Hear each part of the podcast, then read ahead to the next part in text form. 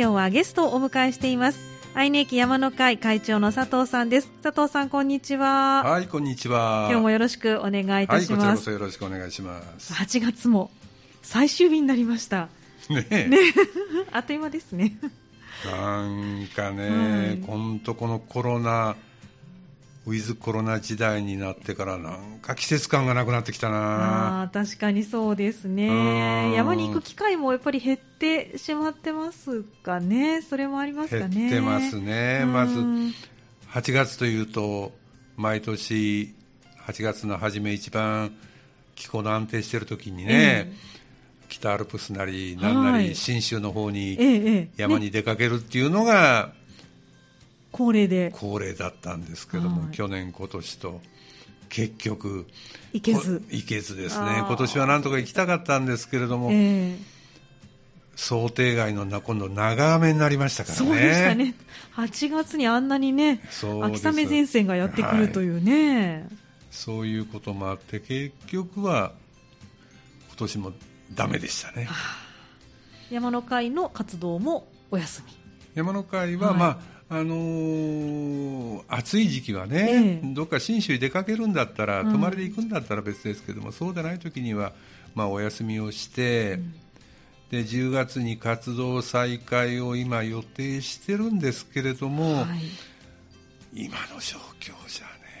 ね、本当ね、新型コロナの、ね、収束がなかなかね、ね。見えてないということでね、まあ、ワクチン接種はまあ大体皆さんも終わってきたかとは思いますけども、ね、山の会の、ね、皆さん、年齢的にもね。はい、とはいえものね、最近ブレブレイクスルー感染とかね、あります、信号がいろいろ出てくる出てきますね、本当に。なかなかね。落ち着いて山に登るのが難しいですね。ねなかなかやっぱり団体でっていうのはね、難しい。ような気がしますね。ということはもう佐藤さんは最近もっぱらソロが多い。ソロが中心ですね。まあ、はい、あのー、先週末ですから昨日おとついまで2泊3日で、はい、あの関西百名山をなんとか制覇してみたいということであの奈良の奥の大峰山の方にね、はい、2泊3日であの山仲間男性3人で行ったのが、うん、グループで行ったの久しぶりかな。あそうでしたか、はい、はい。はい、ということで今回ご紹介いただくのもソロでこれは行かれた7月のね、はい、23、24だったかちょうど東京オリンピックの開会式が行われた時ですね、うんはい、その時にあのソロで、はい。え滋賀県の湖北の方ですね、はい、その辺りの山が関西百名山2座残ってたんで、ええ、一日で日帰り日帰りやるのも大変だなと思って 一人で行ってきました。そうだったんです。ねということはあの宿泊してそうです。行かれて。あの、うん、滋賀県の長浜のビジネスホテルで一泊して、はい。はい、そこを拠点に行かれたのが、えーと、横山岳。横山岳と金草岳っていうのを2つ行ってきたんですけれども、はいええ。今日 あのこのコーナーで紹介させてもらいたいと思うのは横山岳の横山岳の方。です、ね、7月の24日ですね、はい、ですから開会式の次の日から。に,、うん、はい、に行ってきた横山岳をあのとてもいい山だったんでね、ええ、ぜひこのコーナーで紹介させてもらいたいとい。うふうに思いました。はい、はい。ではその横山岳ですがどんな山なんでしょうか、えーとね、まず標高は1132メーター、はい、ですからそんなに高くはないですね、ねなんかあの有名な山なので割ともっと高いのかなと思ってましたが、はい、1132メーター、うん、大したことはないですね、はい、で場所は今の長浜って言いましたけれども、えー、滋賀県の長浜市の木之本町と余呉町の境に位置する山と、えー、ですから、まあ、今は長浜市の中に入ってますけどね、昔はあの木之本町であったり、余呉町であったりあの独立した町だったんで、うん、その町の境にある湖北の名山と言われているところでですね、まあ、あの北陸あの電車北陸本線なんか乗っててもですね、ええ。えー、から見えるようですね。そうなんですね、はい、でまあ、当然あの関西百名山を目指してるんで、はい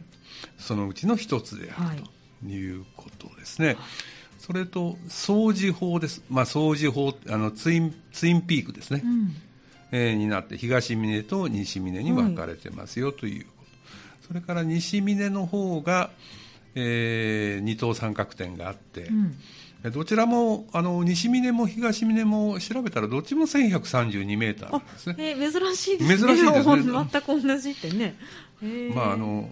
点何メーターは違うのか分からない。あそうですよね。うん。だから両方とも同じ標高で、はい、えー、ツインピークになっていると、はい、そういう山ですね。ですからまたこういう山っていうのは、どこもみんなそうですけどもともとは山岳信仰の霊場として、うん。栄えてきた、はい、特にあの、えー、近江地区のやっぱり農業が非常に盛んなところですから、えー、その雨乞い祭りのの秘境であったというようなことのようですね。なるほど。まず一番は非常に自然が豊かで、うん、眺望が良いとい。うこと、はい、あとあの、えー、横山岳。はい、いつもの話ですけどなぜ横山だけというんだと、はい、普通の名字のようなね 横山さん。ですね。横山さんはなんで横山さんっていうの、っていうとあの昔ちょうどこの山の中腹に横山神社という神社があったというのが由来だと言われてるんですが、そしたら横山神社はなんで横山神社というのかということになってきますけども、ええこれはなんか諸説あるようですけど、やっぱりそのツインピークになってて、でちょうどその琵琶湖側から見た時にはこう人が横たわってるように見える山だと言ったりとですね、横たわってるようにこう裾野が広くてですね山だというようなことで横山と言ったんじゃないかなというふうなことの説があるようです。なるほど、はい、はい。これ横山神社っていうのは昔は山にあったということですけど今も今はねあのこれ長浜市の今ちょうど木之本町の杉野地区というところに登山口があるんですけども、はい、その杉野地区の方に今現在はあります。あでそうなんですもともとはねこの創建自体はえー、飛鳥時代ですから古いですね。古いですね。593年って書いてありましたね。593年に創建されたんですが、はい。えー、1440年ですから室町時代のちょうど半ばだと思いますけど、はい、その頃に今の麓の現在の場所にもうあの移されたということですね。そうです。かすごく歴史のある山なんですねじゃあ。ですね、非常に歴史は長いですね、うん、ただ今現在あの今回歩いてみましたけれども、ええ、そしたらここに、えー、昔の神社があったんだというような礎石が残ってるだとか、うんうん、跡があるだとかっていうのは全然分からなかったですけどね。そうですか、はい、まあ、古すぎるっていうのもあるかもしれませんね。もしかしたらね。そうなんですね。じゃあその横山岳。まあ、あのお花がねよく咲くなんてお話もありましたけど、はいはいはい、魅力としてはどんなところが？まず一番はやっぱりおはお花ですね。やっぱりお花ですか？はい。あの花の名山と言われているということで、うん、え。えー、まず春の花としてはですね、岩うちわだとか、うん、山芍薬だとか、はい、片栗だとかイカリソウだとか一輪草だとかいろいろな花が見れるようですね。あいいですね。まあ今回行ったのはね7月の終わりなんで、ええ、こういう花々は見れなかったんですけれども、うん、まあ夏場でもね、あの 最初上り沢沿いにずっと登っていったんですけれどもその沢沿いに小さな可愛い花がこういろんな種類咲いてました、うん、そうなんですね、はい、うん、ですからやっぱりある程度年間通していろんな花が見れるんだなという感じがしますね。さすが花の名山。花の名山ですね、これが一番ですね、はい、これが一番。それからねあと自然豊かという話をしましたけれども、うん。あの山頂近くから東側の尾根をずっと降りたんですけれども、はい、その辺りはあのブナの原生林がずっと広がってます。えー、いいですね。涼しそう。涼しいですね、ね、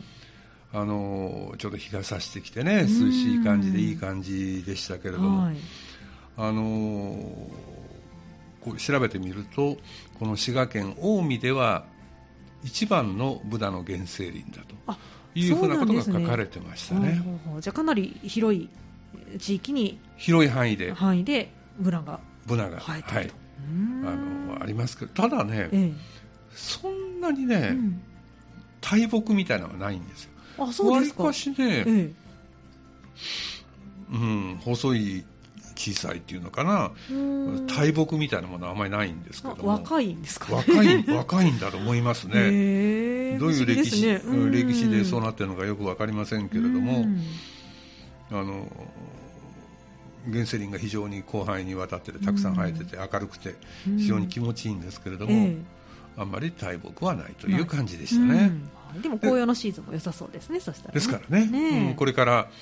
秋になったら紅葉が綺麗なんじゃないですかね。うん。ということで自然としてはその花が綺麗だ、はい、それからブナの原生林が残ってますよ、ということと、からね、あのー、さっき最初沢を登っていったという話がありましたけど、ええ、その沢の途中に大小のいろんな滝があります。滝もあるんですね。滝がたくさんありますね。いいですねですから夏場でも非常に気持ちいい爽やかな、本当爽快な感じで登っていけますけれども、はい、あの有名な滝としては2つありましてね、ええ、で1つが京の滝。京の滝。京ってあの京ってあのお経の経ですね、うんうん、お経の仏教のお経の、はい、お経の経です、はい、えー、なぜ京の滝というのかというと、うんまあ、山岳信仰の霊場という話をしましたけれども、ええー、般若経の書者にあたり、お坊さんがこの滝で身を清めた。この身を清めた後にあの般若経の書者に当たったというようなことで今日の滝と言われる、まあ、20メーターないぐらいの滝なんですけどもそういう滝が一つあります、それからもう少し上に行くとですね五調子の滝って。五調子の滝。これまた珍しい名前ですね。5つの調子、あのお調子お酒のお調子ですね、はいはい。ええ、5つの調子の滝と言われる、うん、滝がありましてね、え、それもそれはあの神社に捧げるおみきの調子、はい、お調子をここで清めたこの滝で滝はあの常にこう清める場所あそういうことでしょうね。ということなんですね。そういうことでしょうね。だからそのおみきのお調子を清めた滝であると。はい、で頭に5つ5がついているというのは、あの一番メインの滝は、えー、20メーターぐらいの滝なんですけども、はい、それがずっと段5段ぐらいに分かれてましてね。へすごいなかなか迫力のありそうな。そうですそうです。非常にあの全体見たらかなりの高低差がありますね、落差があります。でそういうことで頭に5がついてるということのようなんですけど、うん、そういう、はい、あの美しい滝がつながってますよと、うん、ということが3つ目かな、はあ、それから、うん、あとねまああの山頂から今度下っていくの尾根の方に下っていったわけですけども、はいそちらからの眺望が非常に素晴らしい。やっぱり眺望がねいいというのは、山の魅力の大きな要因の一つになりますね。すね。はい。でまずあの東西に分けて考えますと、うん、西側南側っていうのかな、はい、そちらはあの琵琶湖がこうずっと広がってね、ね。はい、あの養護湖がもう近いですから養護湖琵琶湖竹生島、うんはい、それから島も、見えますね、うん、それから近いところの山でいうと静ヶ岳、はい、それから遠くにその平山系の山々、はい、なんかがこうずっと見渡すことができると、うん、それから東側北側、はい、ただねあのこれは本に書いてあるだけで実際に行った7月の24日というのはねあの晴れなんですけれども、こうもやってるような感じでね、夏場の、夏場の、あの山ですね。ちょっともやがかかってて、はい、よくは見えなかったんですけれどもあの住んだ時にはですね、うん、えー、白山であったり、はい、御嶽山であったり、えー、北アルプスの山々であったり、え。ー、そういうところも見える。そうです。そうです。はい、みたいですね。これは秋でもまた行き直ししならないと分かんないですけどね。ねなるほど、はい、ということ、はい、それからね、まあ、ある面で一番感心したというのかな、ええ、非常によく整備されてます。あそうですか。さすが関西百名山。いや、うん、関西百名山でもね、うん、これほど整備されてるところはあんまりないんじゃないかなと思うぐらい、ええ、あのー、至る所にね杉の山の会っていう言葉がありましてね、はい、でここの場所が登山口のところが、うん、木之本町長浜市木之本町杉野地区という話をしましたけど、はいはい、この地元の皆さんがボランティアで山の会を作って、うん、この山の整備をされてるんですされてるみたいです。ちょうどあの私が行った時も行きは時間が早かったんで誰もいらっしゃらなかったんですけど、ちょうど降りてきた時にはあの作業服姿の地元の方が45人いらっしゃってですね、いろいろ竹ぼうき持ったりだとかなんかされてやっておられます暑い中。暑い中ですね、ね、整備されてらっしゃるんですね。でまず駐車場がですね、え結構広いですね。2 3 0台泊まれるぐらいの駐車場があって、うん、綺麗に舗装されて、はい、白線引いてですね、うんあとトイレもきれいに清掃されてあの和式ではありましたけども、えー、トイレもきれいに清掃されてましたしあとあのなんか休憩所みたいな小屋がありましてね、うん、その中にはコースの案内図があったり、はい、それからあとはあのコース紹介の案内板であったりあの滝と花の名山、うん、えー、横山岳なんで書いていろいろこの歴史的なことが書かれてる標識があったりですね。あの非常によく整備されてます。コースも整備されてます。それをボランティアの方がされているというのがすごいですよね。すごいここはすごいなと思いましたね。はい、そうですか。もうそれをちょっと見るだけでも価値があるかもしれませんね。歩きやすそうですよね。てなところかなですから花が綺麗よ、うん、ブナの原生林が素晴らしいよ、うん、滝がいろいろあって綺麗ですよ、はいあの帳簿がいいですよ、うん、非常にコース整備されてますよと、うん、ですからね、いいつも言ういい山の条件を大体兼ね,、はい、兼ね備えてる、満たしているというそうですね。そういう山ですね。なるほど分かりました。さああの横山岳ですけれども結構地元の方がこうやって整備もされているということですから、ね、関西百名山の一つでもあるから人気の山ではないかなと思うんですが、はい、コースとしてはたくさんあるものなんですか？えーとね主には3つですね。3つコースがある。はい、はい、えー、分かりやすく言うと真ん中に谷沢があって、うんはい、その沢を登っていくコース、はい、それが白谷本流コースと言われてますけれどもその真ん中の沢を登って沢を登るコース、はい、それと左右に尾根コースがあると。はい。なるほど。で東あ西側左側の方の、はい。えー、尾根コースを三鷹3つの高い尾根コース、うん、三鷹尾根コースというコースが、はい、それから東側に東尾根コースっていうのがある、うん、でそれぞれ登山口がその白谷登山口であったり、はい、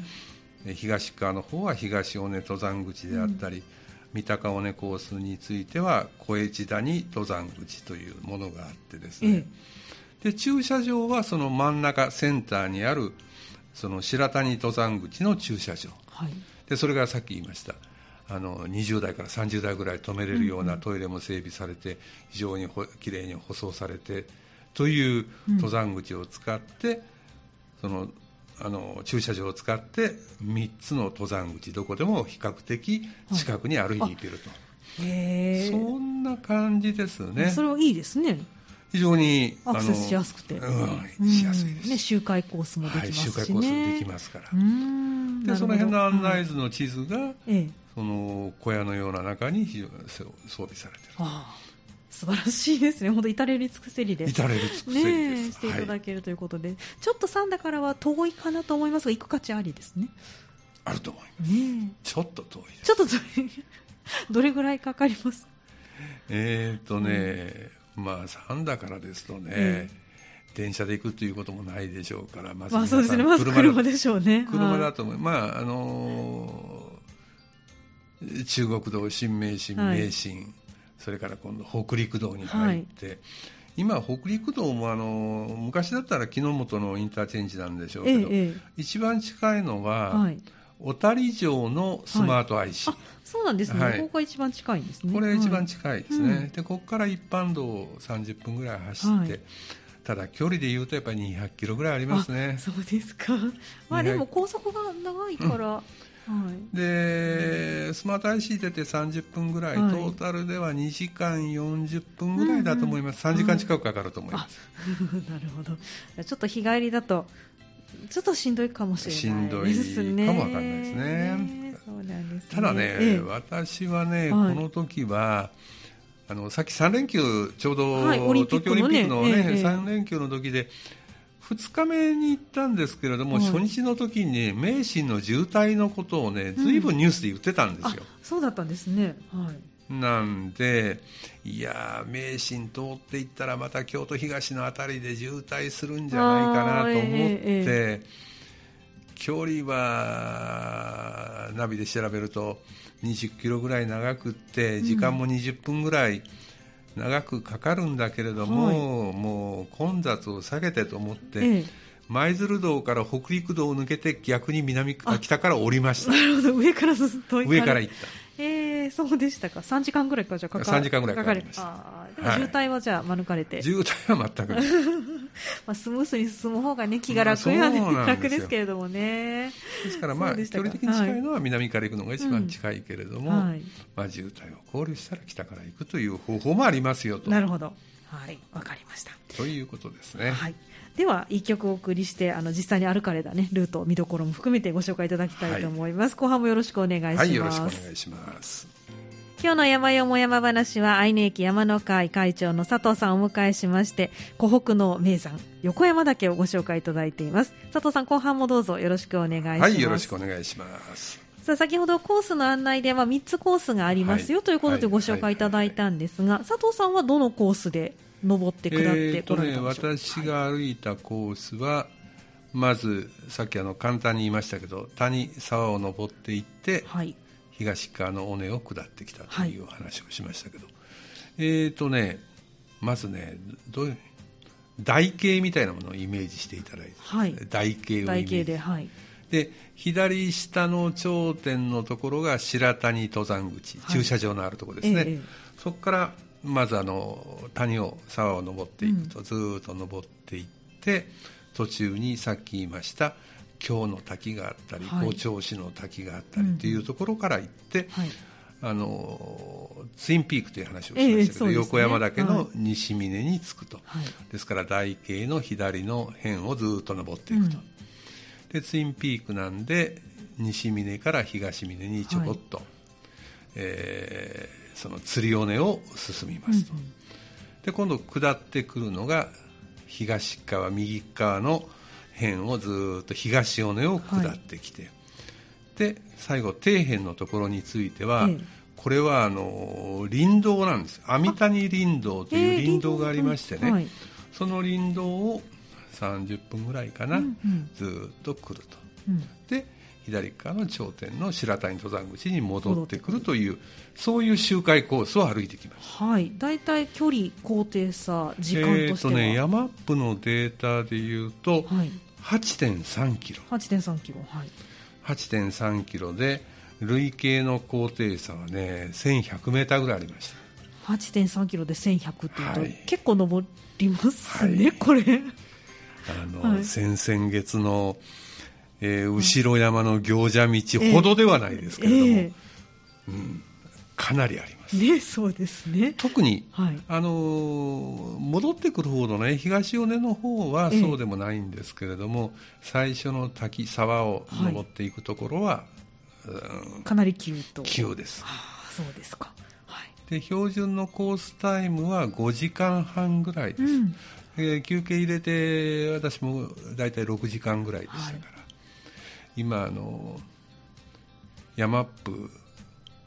もですね、はい、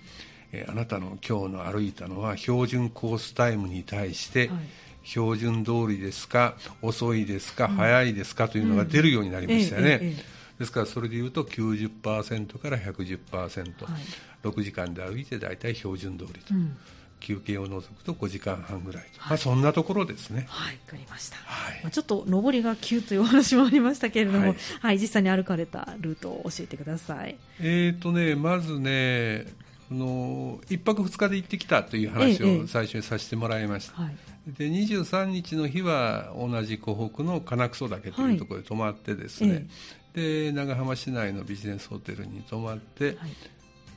朝ビジネスホテル出たのがもう5時5時過ぎぐらいかな。ずいぶん早く出られたんですね。もう早く出ました、はあ、あので、まあ、早いうちに登ってしまおうと思ってですね、はい、まあ、暑さもね怖いですしね。はい、で長浜市内街中から同じ長浜市内ではありますけれども、ええ、登山口まで40分近くかかりましたかね。あそうですか、はい、あの一般道ですけれども、うん、入っていってですね登山口に5時40分ぐらいにです。ね、はい、まあそんな時間ですから当然のことながら誰もいませんでした そうですか、はい、でまあトイレを済まして登山届を出して、はいうん、でよく整備されたそのいろんな道標を確認をして、はい。6時15分ぐらいにスタートしてですね、はい、最初15分ぐらいはあの林道のようなところは、うん、はい、歩いてですね、ええ、でそこから登山道に入っていきます、はい、でずっと沢沿いに、はい、谷をずっと登っていくという感じですね、はい、水量どうでしたか？そんなになかった、まあ、そんなになかったですね、うん、そんなになかったですけれども、えー、何回もその図書はあります。何回あったかと言われると、記憶にないぐらい分かんないぐらい図書が続きます。あでも渡ってまた戻って渡ってっていうのを繰り返しながら行かなきゃいけない、えー、だからね、はい、雨がただ例えばこの間のような長雨が続いた後なんかは、えーえーやめといた方がいいかもわかんないですね、ね、そんなに何回も図書するのであればね、はい、はい、じゃあそのあたりちょっと気をつけていかないといけないですね。というふうには思いますね、うん、ただ、はい、そのね、そういうやっぱりこう水場、水の多いところっていうのは、夏場であっても可愛い花がいっぱい咲いてますから、そういう花には癒されながら登ることができるかな。はい、でスタートをして最初うん15分ぐらい林道歩きがあって25分ぐらい沢を登っていって、はい、トータル40分ぐらいでまずあのちょっと林道にぶつかります、はい、林道にぶつかってその林道を 100m200m ぐらい歩いて、また沢に谷に入っていまた沢に戻るんですね、はい、はい、でまた年を繰り返しながら登っていくただねあのその図書も結構その川幅が広いところについては、よく整備をされているという話をしましたけど、ええ、橋があのきっちりかかってますしそうですか。それから橋がかかってないところについてはあの手を添えれるようなロープが張ってあったりだとか、ね、まあ本当に至れり尽くせりですね。そういうふうになってるんでね、え、そんなに怖いということはないとは思います、うんうん、なるほど、はい、じゃあ安心して歩く安心してですね、うんでまずあの、えー、今日の滝、はい、これがスタートをして1時間ぐらいで今日の滝に着きます、うんはい、でまあこれはなぜ今日かの今日の滝というかというとあのさっき言った般若経の書写にあたってお坊さんが身を清めたとい。うことですね、うん、でそこから、えー、左側をずっと遠巻きをして、はい、えー、まあ、ロープなんかがあった急急な登りですけど、えー、それを登っていきながら登っていくとですね、そろそろその深い谷の振り返ると琵琶湖が見えてきますね、うん、その辺りから、えー、その辺りからも見えるんですね。見えてきます、いいですね。はい。まあおそらくその辺りに昔は横山神社があったんじゃないかなというふうには想定できるんですけれども、はい、えー、で今日の滝を越えてまた40分ぐらい登っていったところに、うん五調子の滝、はい、先ほどご紹介くださった、はい、はい、5つの滝に分かれてる、まあ、見た感じは3つぐらいしか見えないんですけどね、なかなかね大きな滝はね難しいですけれどもね。前方がこう見えるような場所もない。5つの滝が全部見えるのは、まだ難しいです、ね、変妙の滝みたいに笠形山の変妙の滝のように滝みたいがあったりみたいなところはないですね。ああそうなんですね。わかんないですね。はいですからここまでが1時間40分ぐらいかな、うん、でそこまではね元気よく退屈もしないから一気に登ってきたんですけれども、うんうん、えー、急な登りなんで、はい、うんあ疲れたというようなことで、ええ、滝を見ながら可愛い花を見ながら振り返れば琵琶湖を見ながら、うん、そこで15分ぐらい。一休みをしてですね、はい、でそこからまた、あのー、滝を左側から急な坂を巻いて上に登って、はい、しばらく登っていくとあの尾根に出ます。はい。えー、尾根って言ってもあの子供の尾根ですね。飼料ですね、うんうんはい、でそれが急なんですよまた。あそうなんですか。尾根って言ったらなんかなだらかな感じがしますけれども、うん、そうではないんですね。とんでもないですね、はい、で結構そこがきつかったですね。ねそこまでのアドバンテージもありますからね、残り300メーター残り200メーターとかって標識あるんですけれどね、はいええ、あの五調子の滝まで1時間40分全く休憩しないでバーンと行ったんですけど、ええ、そこからは休み休みになりましたけど。あそうですか。そんなに急登が続くんですね。急登が続いてですね、はい、えー、っとスタートをして9時20分ですからスタートをして3時間20分ぐらいかかって横山岳の山頂に着きました、えー、っとこれは西川。西川ですね。えー、三角点がある方の、ええ方です、はい。あのまあ、広場みたいになっててですね、え、小屋が小物みたいなの小屋っていうか物置みたいな感じですね、うんうん、ただねここ全く眺望ないんですよ。あここは眺望ないんですね。眺望ないんです、はい、でまあ、そういうところの山頂に着きました、うん。はい、ですからね距離でいうとね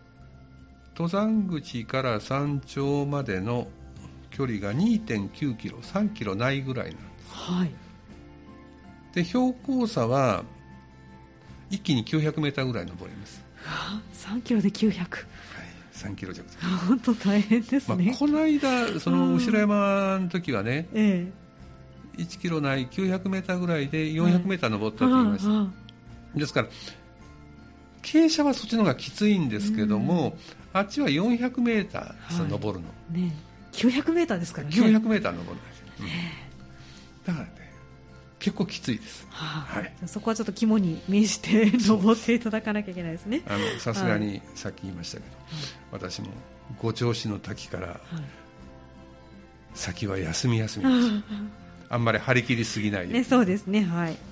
マイペースが一番です、はい、ということで9時20分ぐらいに着いてちょこっと休んで、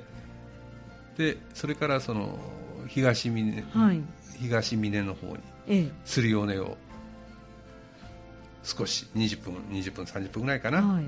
行きました。でその東峰の山頂で着いたのが10時、はい、早いんですけれども、えー、非常にそこからはね眺めがいいんです。あ東峰からの景色がいい景色がいいですね。あの先ほど紹介しました、うん、あの琵琶湖側の方の眺めが素晴らしいですし、はい。うんはい、その東側北側の方の、えー、白山であったり本宅山、うん、それは残念ながらぼやーっとしか見えなかったんですけど、そっち側の眺めも、えー。はい、眺めもいいし、はい、10時って非常にむちゃくちゃ早いですけど朝も早かったんで、そこで軽く買ってきたパンを食べて、はい、しばらくのんびり休んで、うんええ、で20分それでも20分ぐらいしか休んでないかな、うん、でそこからその東尾根を下っていく、はい、でそのね東尾根を下っていくコースはもう一般的なゆったりとしたコースです、特別変わったことは何もない、うんうん、ただ非常に左右の眺望がいいよということと、はい、それから途中からねさっき言いましたブナ林が広がってきます、うんうん。そのブナ林が広がってきて、えー、で足元には岩内は、えー、いいですね。じゃあこれ新緑のシーズンももねいいでしょうね。いいと思いますよ。あのー、今まで兵庫百山なんか歩いて登っていく中でですね、え岩鏡がコースの両側にびっしりこう葉っぱが広がってるところは何回か見たことあるんですけども、岩うちわっていうのはないんですよね。やっぱりこれは滋賀県の方だからこそっていうことですかね。ようわかりません。ようわかりませんが岩うちわらしいです、ただ岩うちわもね、岩鏡もあの葉っぱ見てる限りそんなにわかんわかわかんないんでよく似てますもんね、あの本によればということで実際に花が咲いてる時期に行ってるんじゃないんで、はい。えー、ただもう非常にすごいですその密集具合が。そうですか、はい、なるほど。はい。でそれをずっとた、うん、あの歩いていくと。い。う感じですね、で正面にあの前日登った金草岳が正面にでかい山陽が見えてきたりですね、それをずっとですから東峰の山頂下りスタートをして、1時間10分ぐらいで、うん、その東尾根の登山口にあもう下りは早いですね。下り早いです。下ってくると。でそこからさっき言いました台形の底辺という話をしましたけど、ええ阿弥谷林道というのが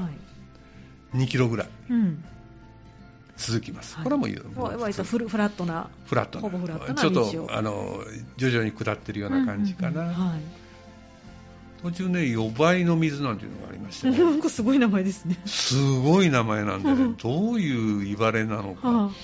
4倍って何と思いましたけど、はい、行ってみましたけど残念ながら枯れてまして水水は出てませんあららですからねそんな感じですかね、うんでそれで、えーと、ゴールまで、まあ、林道を歩いてっていう形ですね。ですから、うん、あのスタートから6時間ちょうど6時間休憩入れて6時間ぐらい、下りとしてはあの林道の分だとかそれから釣り尾根の分だとか、はい。東尾根の分だとか入れたら全部足すとやっぱり2時間半ぐらいかかってるのかな、そんな感じで行ってきましたですね。はいあのやっぱり沢のコースはもう上り専用って感じです、もう絶対上り専用ですね。ねお聞きする限りはね、うんはい、尾根を左右の尾根をどっちか登っていって沢を下るっていうのは、はい、絶対やめた方がいい。絶対やめた方がいい。そこだけちょっと注意をしていただいて。そうですね、はい、であと時間がちょっとかかるということも注意が必要ですけど、まあ、上りが非常に急ですよというところですね、うん、そこは注意。だから雨上がりなんかは、避けた方がいいかも分かりませんねっていうところかな、はい、でもまあ夏に登られてもね良かったということですから春秋だとなおさら良さそうですね。だからね、はい、ベストシーズンとしては、ゴールデンウィークの頃から、はい、まあ、11月の中旬ぐらいまでかな、うん。はい、それ以外はもう結構雪深いところなんでそうですね。とても入れないと思います、特にそのブナの新緑であったり岩鏡があ岩うちわが咲く頃、それがベストですね、そうですね。ですからね、山の会でも来年の春ぐらいにはバスで皆さんで行けるようになってればいいんですけどね。ね本当ですね。まあでも候補の一つに入っているということで、そうですね。はい、またね、うん、来年以降の楽しみに、はい、はい、していただけたらと思います。はい、ということで今日は愛媛駅山の会会長の佐藤さんに湖北の名山横山岳をご紹介いただきました。佐藤さんありがとうございました。はい、ありがとうございました。